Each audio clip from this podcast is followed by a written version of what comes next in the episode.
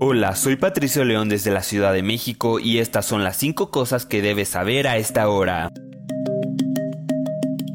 Yulia Navalnaya, la viuda del líder opositor ruso Alexei Navalny, declaró este miércoles durante un discurso en el Parlamento Europeo que el presidente de Rusia, Vladimir Putin, debe responder por todo lo que ha hecho a Rusia, a Ucrania y a su marido. Navalnaya advirtió que en el caso de Putin no se está tratando con un político y llamó al mandatario un monstruo sangriento y líder de una banda criminal organizada. Según la viuda de Navalny, hay decenas de millones de rusos que están contra la guerra en Ucrania y contra Putin. Además, hizo un llamado a la comunidad internacional para luchar contra la que calificó de banda criminal. Este lunes, el ministro de Defensa de Corea del Sur, Shin Won-sik, aseguró que las fábricas de municiones de Corea del Norte están operando a plena capacidad. Esto con el fin de producir armas y proyectiles para Rusia, mientras la devastadora guerra en Ucrania entra en su tercer año. Añadió que las armas y el equipo militar, que incluyen millones de proyectiles de artillería, se entregan a Rusia a cambio de envíos de alimentos y otras necesidades del régimen norcoreano. Según el Ministerio de Defensa de Corea del Sur, desde agosto, Pyongyang ha enviado alrededor de 6.700 contenedores a Rusia, que podrían albergar más de 3 millones de proyectiles de artillería o más de 500.000 proyectiles de lanzacuetes múltiples. Las entregas de armas llegan en un momento crucial en la guerra de Rusia contra Ucrania. Las fuerzas rusas lanzan una serie de ofensivas en un intento de romper lo que el ex máximo general de Kiev describió el año pasado como un punto muerto.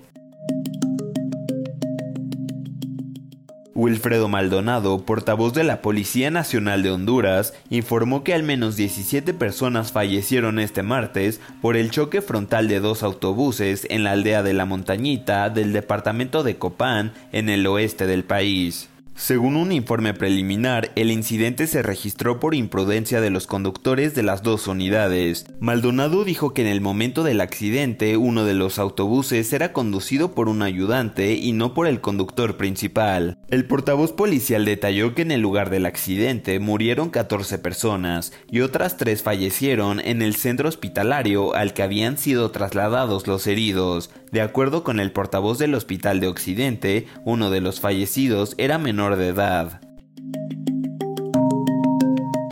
Más de 300 vuelos han sido cancelados en Argentina este miércoles, después de que los gremios aeronáuticos de la Asociación del Personal Aeronáutico, Asociación Pilotos de Líneas Aéreas y la Unión del Personal Superior y Profesional de Empresas Aerocomerciales ratificaran el martes un paro de 24 horas.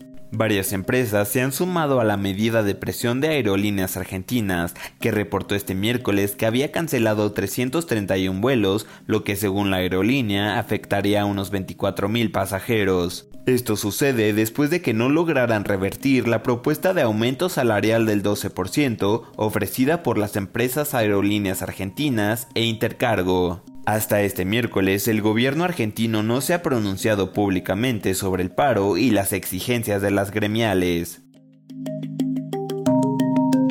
El príncipe Harry perdió un recurso judicial en el Tribunal Superior del Reino Unido contra la decisión de despojarlo de la protección financiada por los contribuyentes británicos tras abandonar sus funciones reales. El duque de Sussex había emprendido acciones legales contra el Ministerio del Interior británico, después de que éste decidiera en febrero de 2020 que ya no recibiría el mismo grado de protección cuando estuviera en el país. La agencia de noticias británica PA Media informó que durante una audiencia en diciembre, los abogados de Harry argumentaron que la decisión significaba que había sido señalado y tratado menos favorablemente. Aún así, el tribunal dictaminó este miércoles que la decisión del Ministerio del Interior estaba justificada y no estaba empeñada por injusticia procesal. Un portavoz del príncipe Harry dijo a CNN que el duque de Sussex apelará a la sentencia.